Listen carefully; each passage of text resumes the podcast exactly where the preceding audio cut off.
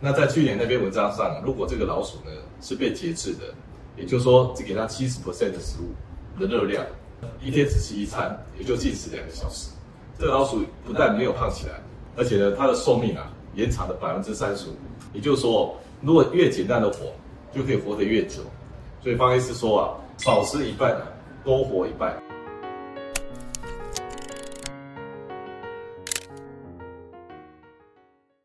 大家好，我是方世清医师，我在未来健康研究院。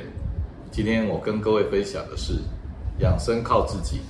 我提出一套养生的方法，基本上是用饥饿的方法来养生。那饥饿很难受啊，所以我发展了一套叫做一次全餐法，来跟各位分享。你知道这个老鼠啊，如果你给它吃到饱，无限供应啊，老鼠是会吃得很胖。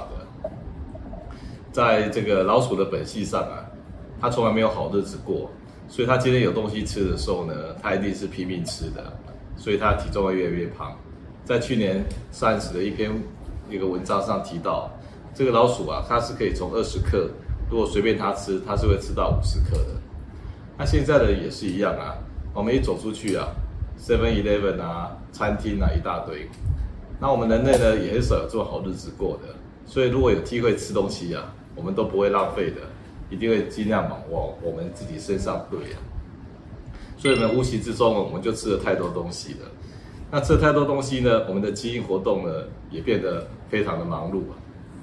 那你看那个大家这个贪心的本质啊，你在中原普渡的时候，你就可以看到啊，我们这个百人多贡品啊，那结束的时候呢，要让大家可以拿回去啊，都不是鬼去扑上去吃的，都是人啊拼命去抢。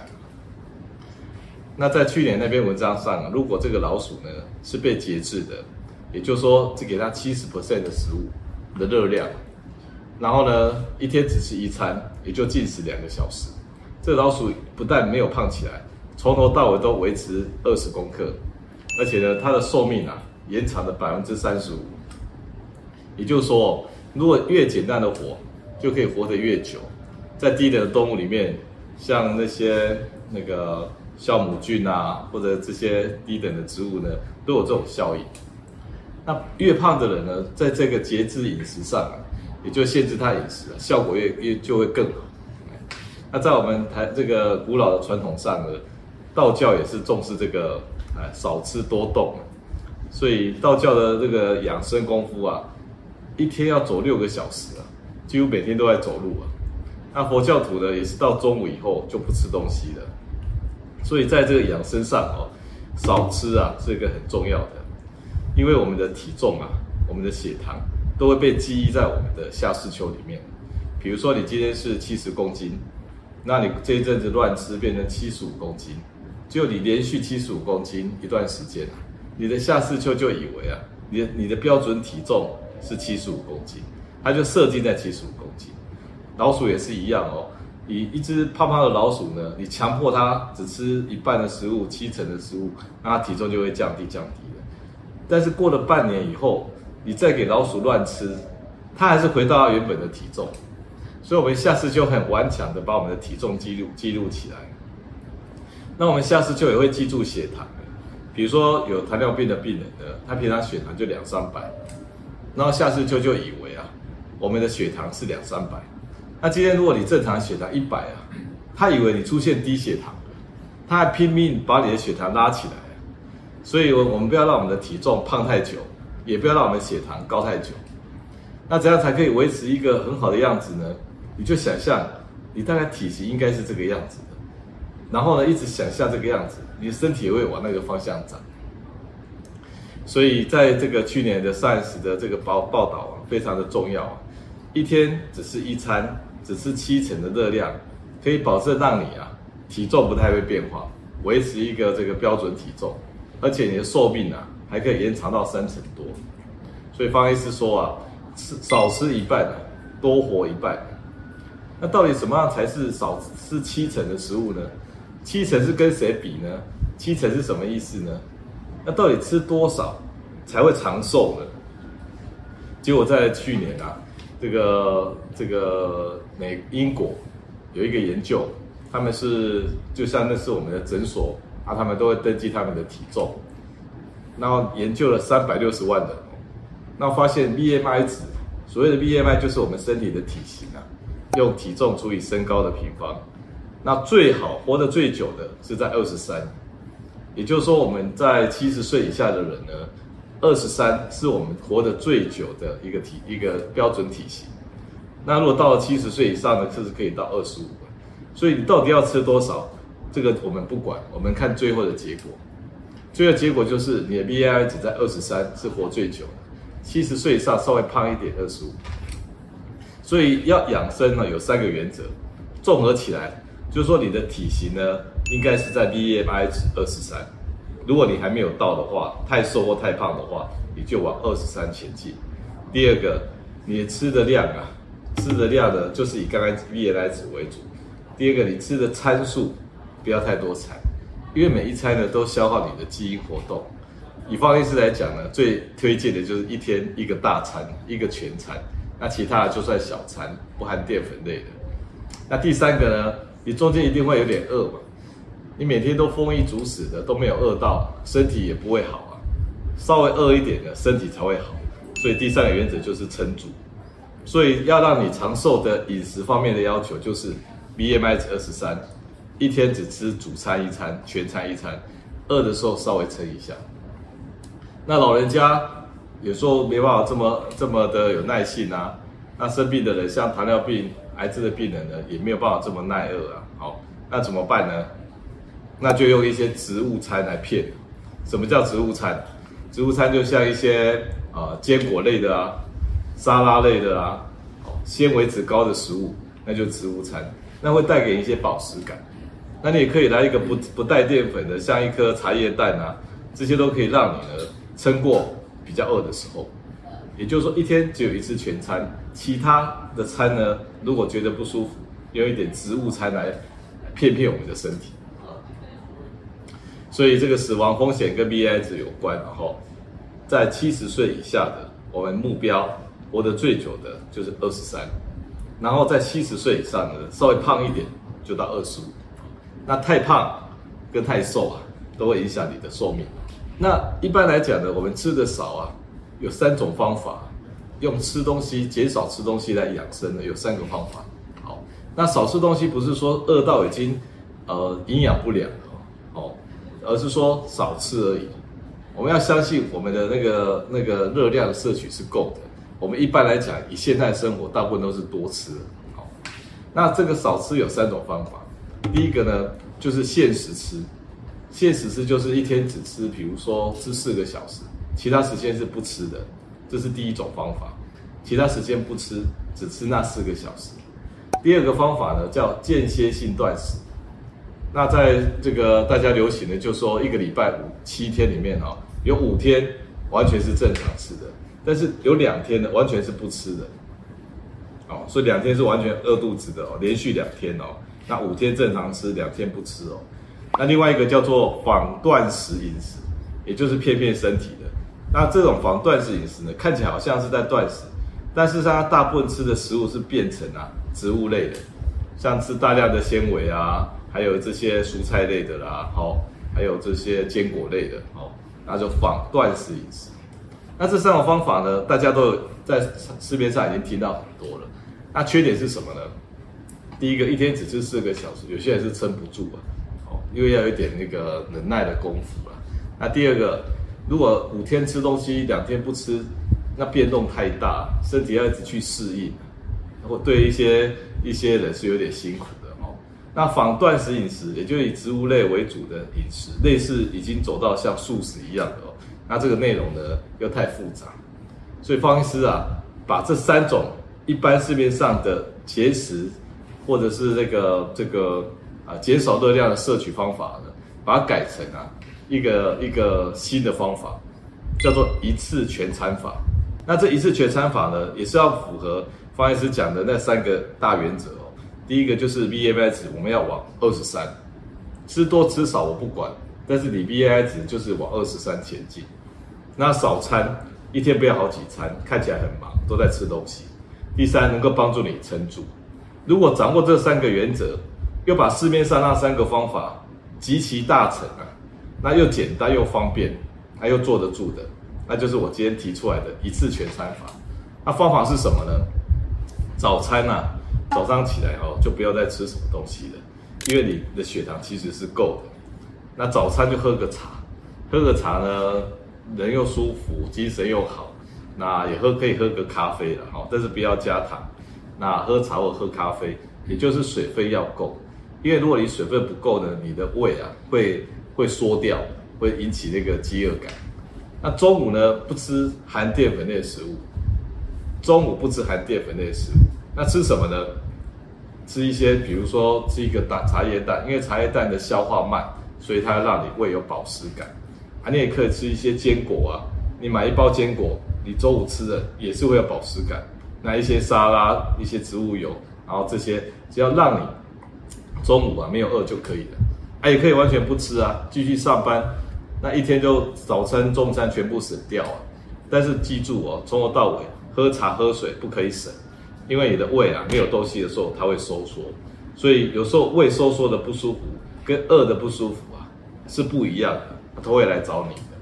啊，到了晚上啊，你就随便吃了，而且吃到饱，但是不要吃到撑啊。哦，啊，吃饱的时候不撑的时候，你血糖高起来了，你就会想睡觉。哦，然后你到底整天要吃多少量呢？你就用你的体重来看。你的体重如果可以达到 B I 值二十三前进啊，这就是你应该吃的那个食物的量。那这样一次的全餐法是综合以上这些市面上节食的方法，那它符合我们生理学的。那它有一个固定的节奏，早上不吃，中午不吃淀粉类的，晚上随便吃。那晚上随便吃呢，你一天都没有吃哦，你血糖突然高起来，会变得很好睡。那下午呢，又稍微忍耐一下。稍微忍耐一下，因为你会有点虚，会有点饿，但是你可以稍微忍耐一下。那生活上也方便，因为我们中午有时候还在工作，要去找吃的也很辛苦，干脆就跳过去。但是晚上常常要跟家人啊、跟朋友聚会啊，所以生活上晚上是比较少那个可以完全不吃的。所以我这样方方法呢，也是适合你的生活。那省掉时间，早上也不要吃东西的时间，中午也不要吃东西的时间，又省钱。而且这种最重要的是对身体啊是更健康，所以这一次全餐法就是在这个这一次我我提出来的哈，早上可以喝茶或喝水，中午呢可以不吃，要吃的话呢也是非淀粉类的，你可以买个茶叶蛋吃啊，准备一包坚果吃啊，你就会撑过去的。那到了五六点啊，你就可以开始吃晚餐了，又可以随便吃，什么样东西都集中在晚上吃。那这样子的一次全餐法有符合生理学吗？对，很符合生理学。因为我们啊，半夜的时候，我们为什么会醒来呢？因为半夜的时候，可体松啊就开始分泌。可体松是一种压力荷尔蒙，它有日夜周期，所以半夜的时候它就开始分泌了哦。那到早上达到最高点，你如果在外面再照个阳光啊，它更高。那这个可体松呢，它就跟我们胰脏的叫做升糖激素合作。会让我们的肝脏啊，把肝糖分解成糖分，所以你早上的血糖不但不会低啊，还可能更高一点啊。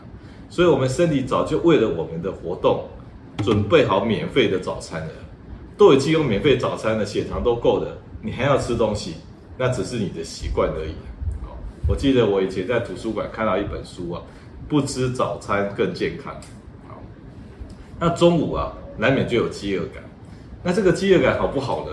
这饥饿感再来讲呢，是对养生是非常重要的东西啊。养生就只靠中午的饥饿感，因为你饥饿的时候，我们是大脑里面有一个细胞叫食欲素细胞，那它就有点紧张了，那它就让你更警醒。所以一般如果你不吃中餐的人啊，有点饿的人呢，是可以保持更清醒的。但是你吃完中餐，尤其是吃淀粉类的，你就会变得不清醒，想睡觉。那下午呢？等到两三点的时候，你就可以这个轻松一点，因为你的肾上腺素呢就会开始分泌。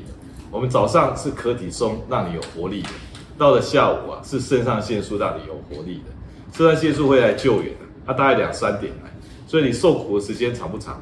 大概就是十二点到两三点。那这段时间呢，稍微忍耐一下，然后救援马上就到了。等到肾上腺素来，你人又有精神。那那个一直到六点以前，你都还是变得很有活力。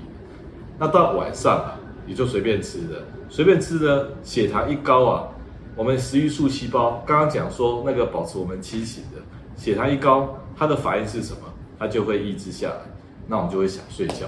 所以，我们身体的设计是这样：饿肚子的时候，食欲素的细胞就会活跃，让我们清醒。然后我们吃完东西的时候呢，我们就要休息，把这些宝贵的食物储存起来，食欲素就会让我们想睡觉。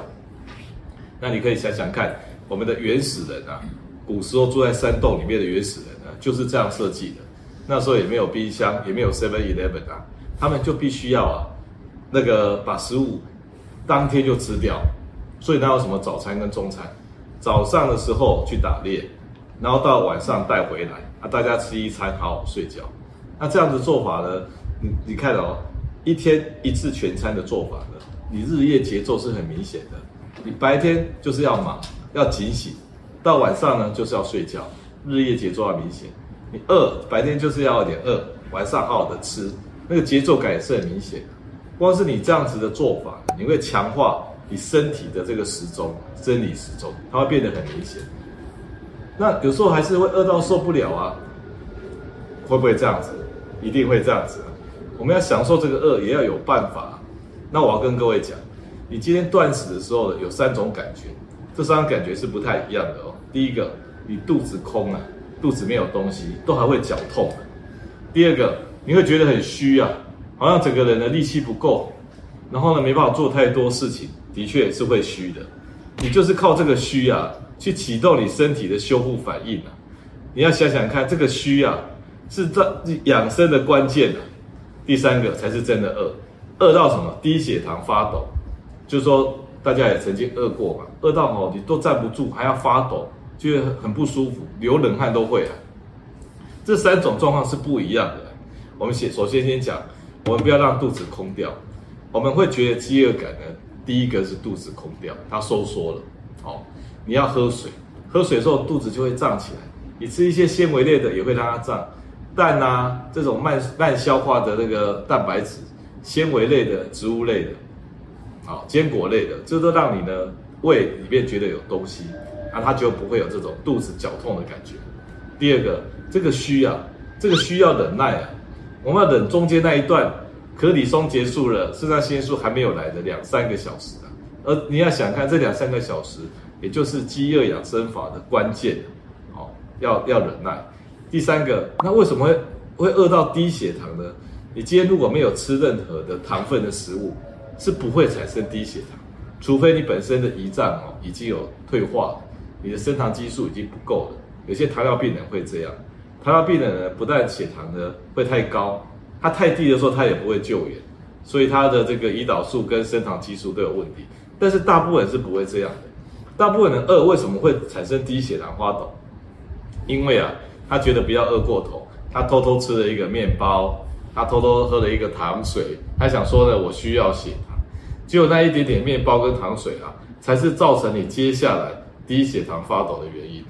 大家有没有发现，你如果早上吃一个面包，吃一个稀饭，吃个馒头，或喝个糖水，你那个血糖啊，突然会飙高啊，那胰岛素呢就马上出来了，但是它会刚好拉到，刚好就就停了吗？不会，它会把你拉到低血糖。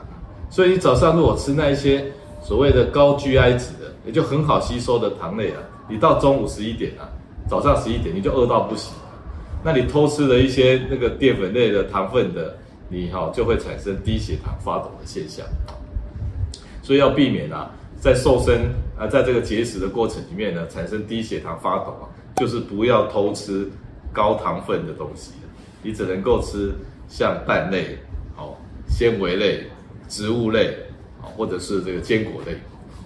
那我们说啊，这个代谢啊是要双向的。你每天只会吃吃吃，饿了就吃，饿了就吃，你只有进没有出啊。你要保持健康的，你必须要让你的代谢是双向的。那一天一次全餐啊，就有这种味道哦。他白天没有吃东西的时候呢，你的肠、胃、肝、胰脏都在休息，因为我们身体会老化哦，这个消化系统呢是最早老化的，至少老鼠是这个样子。你不用给它吃东西呢，它就可以休息，而且肠内的细菌会长起来，好好菌啊。那到下午的时候，脂肪分解啊是有助于你瘦身的，而且这个压力事件呢、啊、也会助于我们养生。那早上呢，我们起来的时候呢，有这个这个可体松，那这个压力荷尔蒙呢，它呃会把我们的肝肝脏里面的肝糖拿出来用，变成血糖，那一下就用用完。用完之后呢，你接下来的受苦啊，就是分解脂肪。所以你在下午那段时间，你在饿的时候，你心里想想看，为什么你的血糖还可以稳定？因为你的身体已经启动了脂肪去分解。好，那早上如果你起来，你你不吃早餐，你马上去走路，你走个二三十分钟、一小时，你加速，你把你的肝糖用掉，这个时候呢，你的脂肪分解更早来到，所以晨起快走还会增加你的脂肪分解的量。好，那脂肪分解其实是很难的，它其实不太喜欢用到脂肪，它肝糖可以用，它就赶快用一用。脂肪分解是一个很皮的事情的，你一般你看哦。你如果中午不吃，你身体是会给你抗议的，它是会闹你的，它会让你觉得很不舒服、很虚弱、快要不行了，然后各式各样的症状，那大概闹一两个小时，他发现啊，你这个人是不屈服的，那他就认了，这时候他就去乖乖的去分解脂肪，好，所以要分解脂肪不容易啊，一定要饿到，饿到才能够分解脂肪，他是一开始都会先吓你的，你如果不被吓的时候。你就会发现啊，你的能量源源不绝跑出来的。啊，如果真的饿不过去怎么办？啊，肚子不舒服啊，你就吃一点非淀粉类的食物，骗骗身体就好了。那这样子的方法呢，对于有糖尿病倾向的病人更适合。什么叫糖尿病倾向？比如说你爸爸或妈妈有糖尿病的的这个体质，那你可能会被遗传到，或者你去抽血，血糖都已经在边缘了。好，那血糖比如说都一百出头，一百一、一百二。或者是你的糖化血色素已经到六了，像这样子的的体质的人呢，他可能发展五年、十年变成真正的糖尿病，也就是说你的胰脏啊的细胞已经开始不够用了，那这时候怎么办呢？你就要减少用胰脏，你一天只吃一次全餐，那一次呢全包啊，包含所有的淀粉类、糖分的食物都在那一次使用，你胰岛素只要分泌一次就好。你如果中间都偷喝饮料啊。喝了两杯饮料、面包、点心、糖果，全部都吃了。胰岛素一天分泌五六次，而且血糖非常的不稳定啊。所以一天只吃一餐呢，胰岛素只分泌一次，而且你身体对胰岛素啊是会变得比较敏感的哦，因为你平常都没有动它，就胰岛素一来，它就变敏感。而糖尿病病人一个特色是对胰岛素不敏感，因为一天吃太多餐了。啊，另外你低血糖的时候，你的升糖激素也会分泌。也会练习得到，所以你血糖呢，白天呢就少分泌胰岛素，升糖激素来做事，有练到。那这个空档时间呢，也可以让胰岛素分泌的细胞叫贝塔细胞，在胰胰脏是可以增生出来。所以有糖尿病倾向的人呢，很需要用这种一天一次全餐的方法。好，那这个我们身体血糖哦，到中午的时候就比较偏低嘛，因为方医师说中午可以不吃。或者只吃淀粉类的啊，非淀粉类的，那我们生活作息也要配合啊。我们早上的时候刚睡醒呢，是最清醒的时候，所以我们早上要做决策，因为我们脑袋哦，已经已经整个都已经洗干净了，然后东西也清掉了，什么东西可以进来，所以要把最宝贵的时间啊拿来这个就是早上拿来做决策性的事情。好，那中午的时候呢，你别人都在吃东西，你如果不吃，好像很奇怪，你最好找一些。把早上没有完成的，就把它一一次把它做完。到下午呢，你的血糖也偏低，人也虚了，那很很很难去用脑的，因为我们脑袋是需要那个高的血糖，所以你有时候你会发现哦，你如果不吃东西，你下午是没办法思考的，因为它没办法用到我们血液里面血糖。这时候怎么办？你就要做一些简单的事，打打一些不用脑的事情啊。哦，说说电话啦，哦，整理一些杂物啦。下午的工作内容就是这个样子，然后顺便期待说晚上要吃什么。所以如果你要用这一天一次的的这个全餐，好，这个吃法的话，你的生活节奏大概是这个样。早上就是要忙，早上做重要的事情。接下来晚餐的时候就是要好好的吃，去想说今天要吃什么。这么宝贵的一餐不能随便浪费掉，吃完泡面就决定了，不行。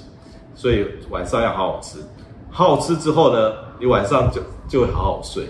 所以这节奏大概是忙吃睡。所以今天这个一次全餐哦，在方医师看来啊，是一个非常理想的代谢方法。早上的时候呢，你的可比松就把你的肝脏的肝糖分解，他已经帮你准备好免费的早餐了，你干嘛还要吃早餐呢？第二个，到中午的时候，你真的肝糖都用完了，但是你血糖还是稳定的啊，那你这时候为了要活下去，血糖稳定，脂肪会拿来分解，但是脂肪要分解，它会给你小闹一下，你要忍耐一两个小时，然后到了晚上，你随便吃，这时候你吃的种食物种类很多，你的糖分呢会储存成肝糖跟脂肪，所以这节奏很明确啊，你储存的肝糖跟脂肪，肝糖拿来早上。来拿来用，脂肪拿来下午拿来用，这就是一个双向的代谢。那我们这个节食还有很多好处哦。我们一般啊，只要超过十二个小时啊，我们的饥饿感就会在对我们身体拉警报。那这个拉警报呢，它会做很多事情来帮助你啊，抗老化，然后还会长寿，还会癌症会变少。为什么会这个样子呢？为什么这么多好处呢？光是饿肚子就这么多好处，都不用吃什么东西呢？因为啊，平常我们身体一直吃，一直吃，一直在忙，忙太多都在吃跟有关，一天照三餐吃加点心，它光是吃它就占了大部分的能量消耗了，没有机会去整修我们的身体。当你饿肚子的时候，那个警报啊，它会利用这个空档，没有吃东西的空档，去帮我们身体做修复。那在这个休息的状态之下呢，我们身体被修复了。很多神经的这个滋养因子啊，身体的滋养因子全部都出来帮忙你，而且因为在这个状态下，你生细胞的生长也是会变慢的。